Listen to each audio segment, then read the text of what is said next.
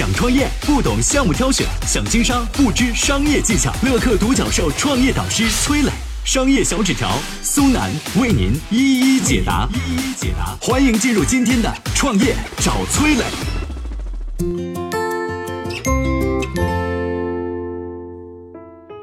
你失眠过吗？数据显示，中国有超过三亿人有睡眠障碍。失眠催生出的睡眠经济又是一门怎样的生意呢？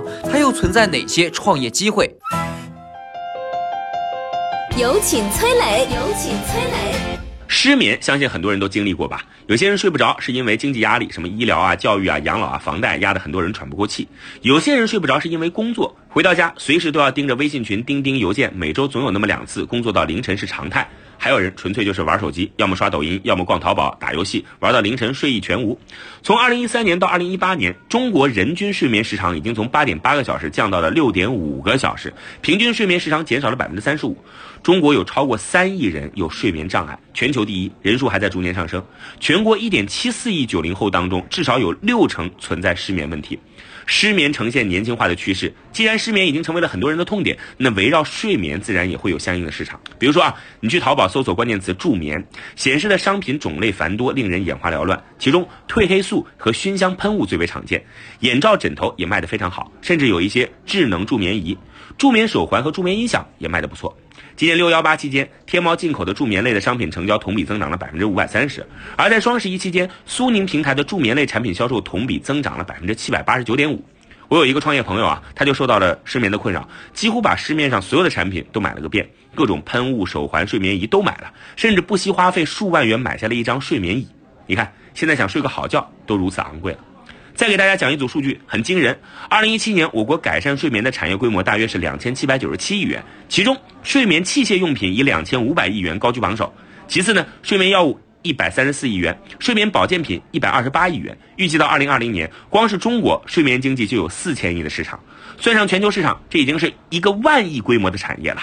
既然市场这么大，创业机会当然不少了。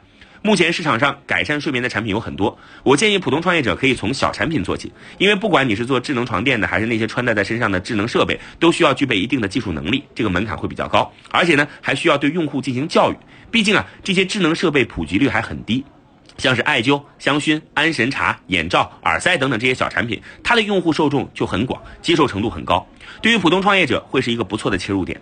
如果你本来就是做家居制造的，那就需要。抓住智能化的趋势，对床具、床垫、枕头、灯具等等产品进行改造升级，帮助客户改善睡眠。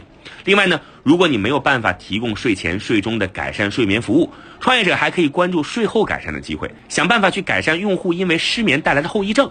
比如说，像失眠可能会产生黑眼圈、眼肿、皮肤暗淡、长痘等等。基于这些痛点，你是不是可以提供相关的产品？再比如说，一些人晚上睡不着觉，希望中午能够稍微补个觉。那么，针对午休场景，是不是能提供改善型产品呢？还有像什么护肝养生、提神等等功能性的产品，心理咨询等等的服务，都是为了改善失眠带来的影响。创业者可以结合自身的实际经验，抓住适合自己的机会。我曾经呢跟很多创业者沟通过，发现创业者最大的痛点就是缺少资源、缺少链接。于是呢，我们创立了创业者社群“乐客独角兽”，现在啊已经有三万多人了。有人在这找到了创业机会，找到了客户、渠道商、投资人。下拉手机屏幕，在节目简介里边有我的个人微信号，我在社群等你。